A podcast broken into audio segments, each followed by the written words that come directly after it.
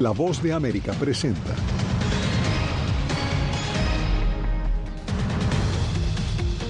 Gobierno Biden autoriza reactivar la construcción de un segmento del muro entre Reynosa, México y Texas.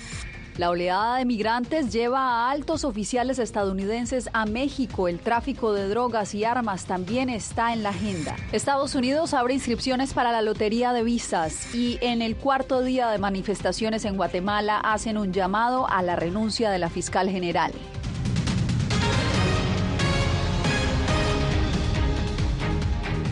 ¿Qué tal? Bienvenidos al Mundo al Día. Soy Yasmín López. El presidente de Estados Unidos respondió este jueves a las críticas que se han generado en su contra tras la reactivación de la construcción de un segmento de la barrera fronteriza en Texas. Celia Mendoza nos acompaña en vivo desde la Casa Blanca. Celia, ¿cuál ha sido la justificación del mandatario especialmente porque durante su campaña aseguró que no apoyaría la construcción del muro? Definitivamente este es un tema sensible no solamente para el presidente, pero también para la administración Biden debido a que fue una promesa de campaña frenar la construcción de este muro fronterizo. Sin embargo, el presidente de los Estados Unidos fue claro que esto se salía de sus manos y que tenía que ver con los fondos que ya habían sido asignados precisamente para esa construcción. Administración del presidente Joe Biden removió 26 leyes federales de protección ambiental para reiniciar la construcción de 32 kilómetros del muro fronterizo en el estado de Texas. El presidente estadounidense explicó las razones de esta decisión, que llevó al uso de un amplio poder ejecutivo usado frecuentemente por Donald Trump. Los fondos fueron asignados para el muro fronterizo. Solicité que el dinero fuera reasignado a otras áreas. No lo hicieron. Por otro lado, la ley contempla que esos fondos se asignen para tal fin. Yo no puedo evitarlo. Al ser cuestionado de si considera que el muro funciona, su respuesta fue contundente. No. El Departamento de Seguridad Nacional hizo el anuncio oficial de la decisión al publicarlo en el registro federal. El secretario de Seguridad Nacional ha determinado, de conformidad con la ley, que es necesario renunciar a ciertas leyes y otros requisitos legales para garantizar la construcción expedita de barreras y caminos en las cercanías de la frontera terrestre internacional en el condado de Starr, en Texas zona fronteriza que le corresponde al sector del Valle del Río Grande, que según cifras oficiales de la patrulla fronteriza en lo que va del 2023, ha registrado hasta agosto 292.576 cruces irregulares, los cuales disminuyeron significativamente en junio con 11.437 tras el fin del título 42 y aumentaron de nuevo llegando a 46.536 cruces en agosto. Para Laken Jordan, defensor del medio ambiente de Center for Biological Diversity en Arizona, el anuncio es devastador y deja sin protección a esa zona fronteriza. No hay justificación para apropiarse de terrenos privados, para construir muros que afectan el hábitat de la vida silvestre. Sabemos por experiencia que los muros no detienen la inmigración ni el contrabando. El Departamento de Seguridad Nacional de los Estados Unidos este jueves también anunció que empezarían a deportar a venezolanos directamente a esa nación. Hay que recordar que esta misma agencia federal dijo que el mes pasado cruzaron 50 mil venezolanos de manera irregular y esta sería una respuesta que podría restablecer ese flujo de venezolanos de regreso a su territorio. Celia, gracias. Y justamente acciones concretas en el tema migratorio, pero también en armas y drogas hacen parte de la agenda que discuten hoy el Gobierno de México con la delegación de altos funcionarios estadounidenses liderada por el secretario de Estado Anthony Blinken, que llegó a México. Estamos justamente directo con Anareli Palomares desde Ciudad de México. Anareli, ¿qué tal? ¿Cómo iniciaron las conversaciones? ¿Qué tal, Yasmín? Pues esta mañana aquí en Palacio Nacional el presidente Andrés Manuel López Obrador recibió a la comitiva de funcionarios estadounidenses encabezados por el secretario de Estado Anthony Blinken, por el fiscal general Merrick Garland y también por el secretario de Seguridad Interna Alejandro Mayorkas. Todo ello, como bien lo señalas, en el marco del tercer diálogo de alto nivel en materia de seguridad entre México y Estados Unidos. Te informo que esta mañana, antes de iniciar formalmente los trabajos, la canciller mexicana Alicia Bárcena y también el secretario Blinken establecieron su mensaje, un mensaje de unidad. Ambos coincidieron en que México y Estados Unidos siguen muy comprometidos en trabajar conjuntamente por los temas en común. Migración, uno de estos temas relevantes. También el tráfico de armas, la violencia y el narcotráfico. Vamos a escuchar. Discutiremos cómo podemos redoblar nuestros esfuerzos para detener el flujo ilícito de armas de Estados Unidos a México y de drogas sintéticas de México a Estados Unidos. Examinaremos cómo podemos fortalecer los esfuerzos de prevención y tratamiento para ayudar a esos que luchan contra la adicción en nuestros dos países y reducir la demanda de fentanilo, metanfetaminas y otras sustancias ilegales. Estamos ante una disyuntiva histórica o aprovechamos el contexto geopolítico que coloca a Norteamérica en una extraordinaria situación económica para construir una verdadera comunidad binacional y regional que permita incrementar el comercio, la inversión, la inclusión social y el empleo? ¿O permitimos que prolifere la retórica divisiva y hostil de quienes nos ponen como adversarios y no como socios y aliados? Ahí lo tienes, un mensaje político estratégico de la canciller mexicana. También te informo que en su oportunidad la secretaria de Seguridad, Rosa Isela Rodríguez, enfatizó y lo dijo tajante que México no hace pactos con los cárteles del narcotráfico, sino por el contrario, sigue combatiéndolos. En su oportunidad, también el fiscal general estadounidense Merrick Garland agradeció a México por la extradición de Ovidio Guzmán hace algunas semanas. Dijo que esto es muestra de lo que podemos lograr juntos ambos países. También te informo, Yasmín, que esta mañana el presidente de México se refirió a la construcción de esta parte del muro fronterizo con Texas. Dijo que va a fijar su postura en el marco de este diálogo de alto nivel. Él lo consideró como un reto proceso. Así lo dijo, sobre todo porque no forma parte de la política del presidente Biden, aunque también señaló que entiende las presiones que está enfrentando el mandatario estadounidense, quien va a contar con el apoyo de México. Es parte de la información que se está generando justamente en unos momentos más. Está por iniciar una conferencia de ambas comitivas. Estaremos muy pendientes, sobre todo para llevarles la información en los siguientes espacios. Manténnos informados, Anareli, gracias por el reporte. Y precisamente la crisis migratoria llevó también a México al alcalde de Nueva York. Allí inició una gira de cuatro días por América Latina. Visitará Ecuador y la frontera colombo-panameña, exactamente en el tapón del Darién. Entre tanto, ese, destino, ese estado destinó recursos para venezolanos beneficiarios del TPS. Ángela González nos reporta. Una inyección de 38 millones de dólares anunciados por la gobernadora Kathy Hochul ayudarán a expandir el personal para proveer servicios legales a los solicitantes de asilo y a beneficiarios del TPS que han llegado a Nueva York. El propósito es lograr que migrantes que califican para un permiso de trabajo como el ecuatoriano Jefferson Tongo logren incorporarse a la fuerza laboral cuanto antes. Acabo de llegar hace 15 días y sobre lo que están ayudando los fondos del alcalde me parece bien para se nuestros trámites y poder trabajar con los permisos legales. Entre tanto, el alcalde de la ciudad emprendió una gira de cuatro días por los países con más influjo de migrantes, México, Ecuador, Colombia y la selva del Darién, con la idea de desanimar a los migrantes a venir a Nueva York. Desde la Basílica de Guadalupe en la Ciudad de México les envió el siguiente mensaje.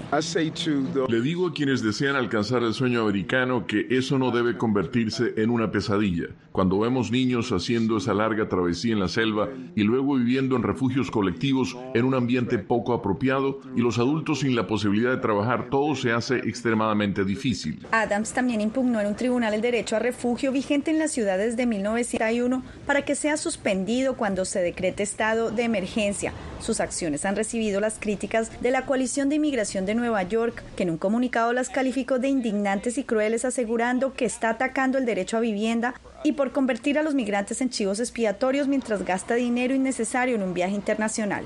En este momento en la ciudad operan 210 albergues de emergencia, incluidos 17 a gran escala, según datos de la alcaldía. Ángela González, Voz de América, Nueva York.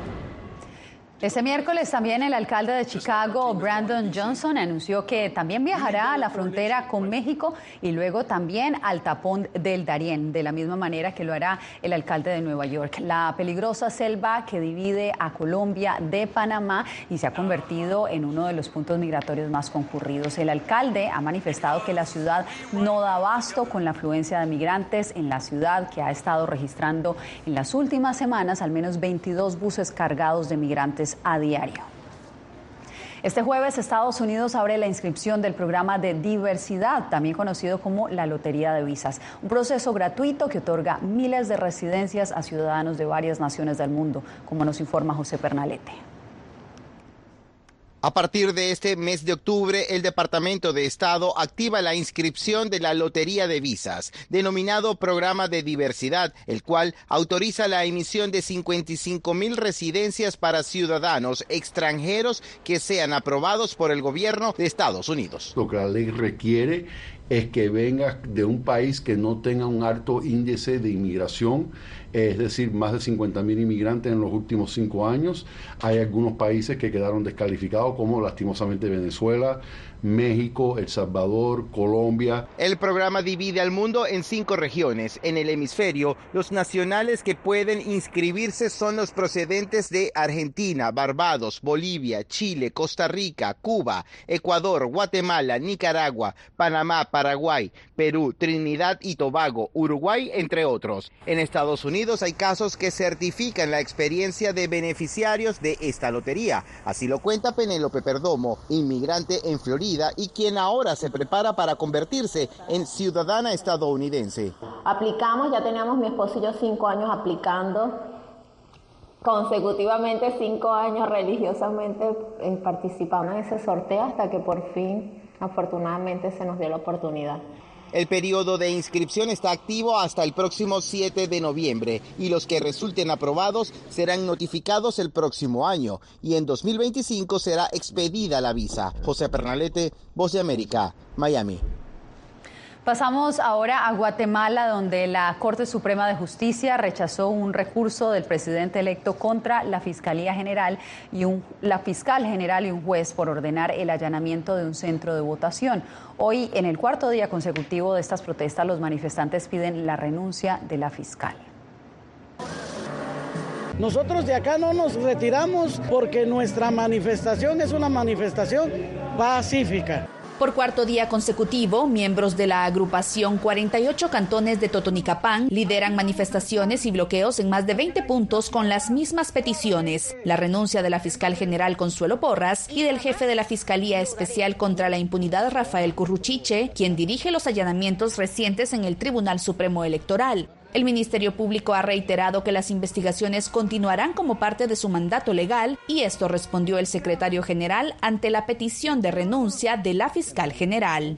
Hay plazos constitucionales fijados para el ejercicio de ese mandato legal.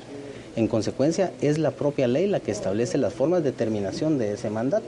Guatemaltecos particulares, universitarios y organizaciones sociales también se han sumado a la protesta acabar con la corrupción y pedir a estos señores que renuncien. Venimos en la mañana un rato, nos vamos a trabajar, de ahí venimos en la tarde y estamos, nos vamos 8 o 9 de la noche. A través de un comunicado, el gobierno advirtió que las manifestaciones no deben atentar contra la integridad ni la libre locomoción de los guatemaltecos, mientras líderes indígenas han sido claros en que no se retirarán hasta que renuncie la fiscal Consuelo Porras. Eugenia Sagastume, Voz de América, Guatemala. Más de 50 personas fueron asesinadas en un ataque con misiles rusos contra una aldea cercana a Kharkov. Entre tanto, el apoyo estadounidense a Ucrania sigue en vilo. Yajo Poluzzi nos da los pormenores. Enésima masacre de civiles en Ucrania. Este jueves un ataque ruso contra una tienda en la aldea de Hrosa, en el noroeste del país, mató a más de 50 personas, en lo que resulta ser uno de los ataques más mortíferos contra ciudadanos desde el comienzo de la guerra. El presidente ucraniano Volodymyr Zelensky en una cumbre de líderes europeos en España calificó el ataque como un acto deliberado de terrorismo y destacó la necesidad de que las naciones proporcionen a Ucrania más armas sistemas de defensa aérea. Y ante las preocupaciones del presidente Joe Biden por la reciente agitación política en el Congreso que pudiera interrumpir el flujo de ayuda estadounidense a Ucrania, Zelensky dijo que es demasiado tarde para que Kiev se preocupe. Uh, por supuesto, es un periodo electoral difícil para Estados Unidos. Diferentes voces, algunas de las voces también son muy extrañas sobre esto. Preocupaciones legítimas del mandatario estadounidense, dado que en el Congreso, sin un presidente de la Cámara de Representantes, no hay actualmente negociaciones entre republicanos y demócratas. Sin embargo, la Casa Blanca aseguró que pronto enviará más ayuda. Uh, Continuaremos asegurándonos de satisfacer las necesidades en el campo de batalla que tiene Ucrania, utilizando las autoridades existentes y los recursos proporcionados por el Congreso. Considerando que no se tendrá un presidente hasta posiblemente mediados de octubre y solo se tiene hasta el 17 de noviembre para aprobar un proyecto, el tiempo es poco. Jacopo Luzzi, Voz de América, Washington. Luego de ser los mejores empleados o los mejor pagados de Venezuela, jubilados del sector petrolero están en huelga de hambre por su mesada. Esto al volver.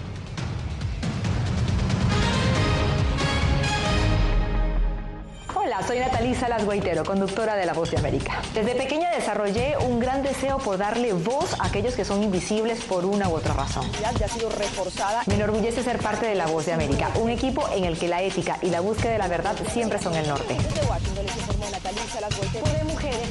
Ser periodista es una gran responsabilidad porque somos defensores de principios de libertad y para mantenerlos, la prensa libre importa.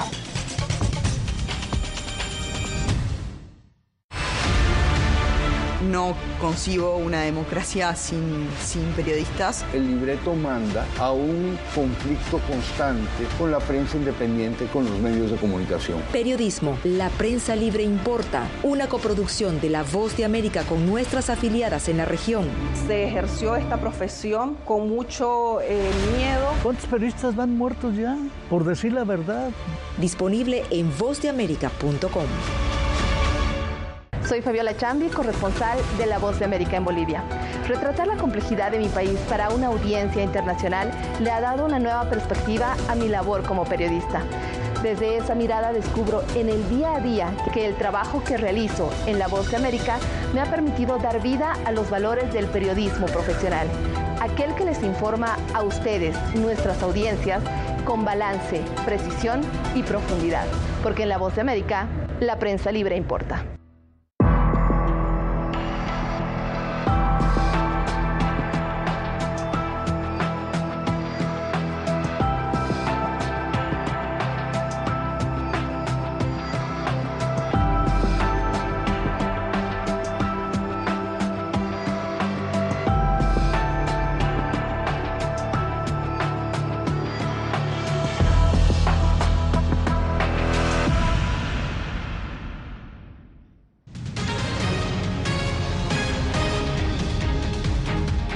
En huelga de hambre se encuentran jubilados del sector petrolero de Venezuela. En su momento fueron los trabajadores pagados del país y hoy viven en situación de pobreza aguda. Álvaro Algarra habló con ellos. 37 mil jubilados de petróleos de Venezuela son víctimas del colapso de esta compañía estatal salpicada por múltiples casos de corrupción. Cada jubilado debería cobrar unos 660 dólares cada mes, producto de los intereses del fondo de jubilación donde cotizaron, pero solo reciben 180, por lo que un grupo de ellos ha decidido hacer una huelga de hambre para exigir el pago completo de su pensión. Tengo ocho días sin comer nada, pero lo estoy haciendo porque quiero a mi, al conglomerado de, de, jubilados que están ahorita pasando trabajo y no les han pagado su fondo de pensiones. El oficial de la Marina Mercante, el capitán Julio Blanco, de 61 años de edad y 30 de servicio en PDVSA, relata la razón que lo impulsó a llegar a esta medida de protesta extrema. A pesar de que estamos algo débil, porque sabemos que lo que estamos realizando es, es lo que tenemos que hacer para de alguna manera u otra hacer que PDVSA eh, cumpla con, con, nuestro pago. Durante la caminata realizada en apoyo a los huelguistas, la activista por los derechos humanos Dorquis Muñoz destaca que el gobierno se muestra inhumano, indolente y evidentemente juega a la desaparición de los adultos mayores que esa política genocida que hoy intenta y que están implementando el gobierno nacional nos aún nos mantiene con las ganas y la firmeza de seguir luchando por nuestro país. Hace un par de meses, autoridades de petróleos de Venezuela sostuvieron una reunión de trabajo y acercamiento con la representación de jubilados, pero ellos aseguran que quedó en promesas. Álvaro Algarra, Voz América, Caracas. Centroamérica vive un proceso creciente de autoritarismo que incluye la concentración del poder por parte de los gobernantes, la instrumentalización de la justicia y la persecución a las organizaciones de la sociedad civil. Así lo afirma un informe del Centro de Estudios Transdisciplinarios de Centroamérica. Donaldo Hernández nos informa. Elvira Cuadra es la directora del Centro de Estudios Transdisciplinarios de Centroamérica, CEDCAN, que recientemente publicó el estudio llamado Nuevos Autoritarismos en Centroamérica. La región centroamericana está eh, pasando por un momento bastante complejo en el que vemos un preocupante giro hacia esto que llamamos los nuevos autoritarismos. La investigación revela que la situación de Nicaragua es la más crítica con respecto al autoritarismo, pero El Salvador y Guatemala también han implementado prácticas antidemocráticas. Tienen un control eh, o una influencia significativa sobre em, las Cortes Supremas de Justicia y el Poder Judicial. Y por ese control de las instituciones del Estado, las organizaciones de la sociedad civil son las más perjudicadas. Hay una crisis general en términos de restricciones a eh, los derechos ciudadanos y los derechos humanos. La expresidenta de Costa Rica, Laura Chinchilla, coincide en que Centroamérica ha tenido un giro hacia el autoritarismo. Se ha impuesto un estado de excepción con grandes riesgos de violación a los derechos humanos, como es el caso de El Salvador. Estamos viendo con preocupación eh, la hiperjudicialización de las elecciones en Guatemala. Los gobiernos de Centroamérica no se han referido a este estudio. Donaldo Hernández, Voz de América. Al volver, cae la producción de aceite de oliva en España a niveles históricos y todo debido a la fuerte sequía que experimenta el país europeo.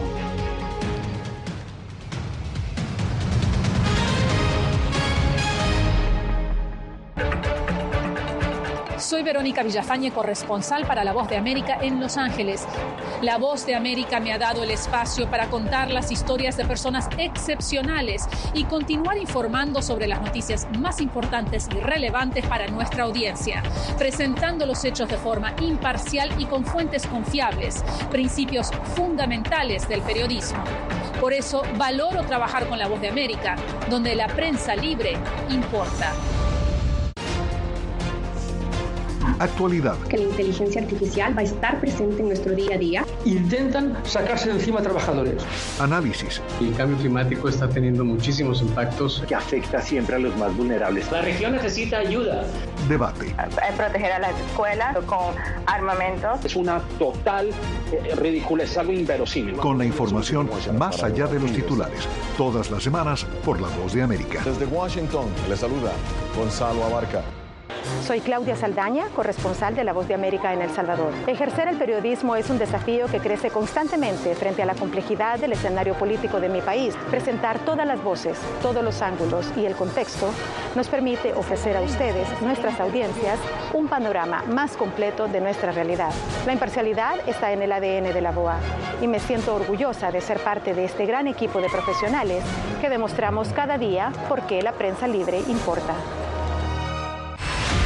poder ser la voz de la denuncia de tantas personas que sienten fuertemente vulnerados sus derechos. Una de las, de las patas que sostiene la democracia debe ser la libertad de prensa. Periodismo, la prensa libre importa, una coproducción de La Voz de América con nuestras afiliadas en la región. ¿Cómo garantizar que las voces lleguen a quien tienen que llegar? Impunidad, indolencia de la justicia son nuestros principales enemigos. Disponible en vozdeamerica.com.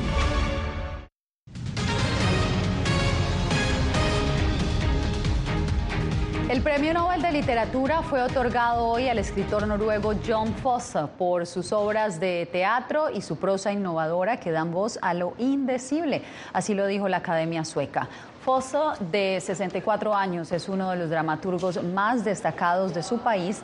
Ha escrito unas 40 obras de teatro, además de novelas, cuentos, libros para niños, poesía y ensayos. Las temperaturas extremas han llevado los precios del aceite de oliva a máximos históricos en España. A pesar de ser el primer país productor del mundo, la sequía ha hecho que la producción se desplome. Alfonso Beato nos informa desde Barcelona. Es la peor sequía que los agricultores españoles recuerdan combinada con olas de calor e incendios. El calentamiento global está afectando el clima, como afirman científicos y líderes en todo el mundo. Vimos el caos provocado por las condiciones climáticas extremas, desde Eslovenia hasta Bulgaria y en toda nuestra Unión. Esta es la realidad de un planeta en ebullición. Este clima extremo está perturbando la producción de aceite de oliva en España, que suministra más de la mitad del consumo mundial. El año pasado en España fue el más caluroso jamás registrado y las dos últimas cosechas han producido solo la mitad que los años anteriores. Los productores tienen pocas esperanzas de que la cosecha del próximo año sea mejor. Por primera vez eh, en la historia, este 2023 podemos decir que el aceite de oliva se ha terminado. Eh, no hay aceite de oliva, quedan mínimas cantidades de bajísima calidad, pero aceite de oliva de calidad ya no hay en el mercado. El precio del aceite de oliva español se ha duplicado en los últimos dos años debido a la falta de producto. Los olivos necesitan agua. Eh, realmente un campo de golf hoy está sacando muchos litros de agua. lo que no podemos es querer jugar al golf y después quejarnos de que el aceite es caro. Aquí en España, Eduard Pons y otros agricultores piensan que es necesario ampliar el debate sobre el uso del agua para así poder proteger los cada vez más escasos recursos hídricos del país. Alfonso Beato, La Voz de América, Barcelona. Breve pausa y regresamos en instantes. No se mueva.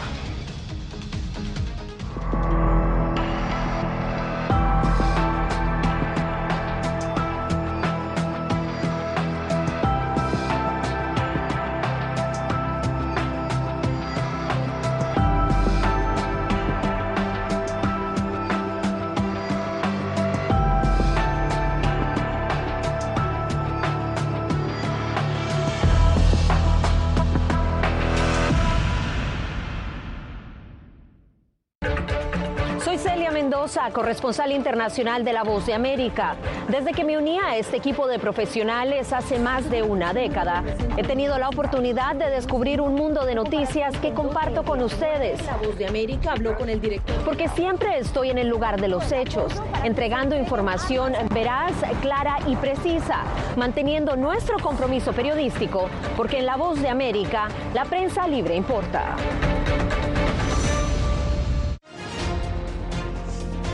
Actualidad. Que la inteligencia artificial va a estar presente en nuestro día a día. Intentan sacarse de encima a trabajadores. Análisis. El cambio climático está teniendo muchísimos impactos. Que afecta siempre a los más vulnerables. La región necesita ayuda. Debate.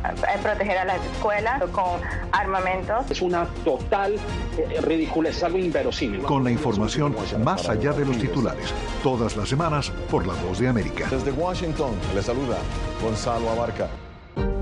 Hola, soy Oscar Ortiz Barahona, corresponsal La Voz de América. Ser La Voz de América desde Honduras me permite conectarme con todos ustedes, nuestras audiencias en todos los países del continente, ofreciendo información veraz sobre los temas que más te impactan. Honduras y los Estados Unidos han ejercido labores humanitarias de 40 viviendas. Desde perspectivas humanas y con base en hechos, te informamos para que seas tú quien formes tu propia opinión, porque La Voz de América, la prensa libre, importa.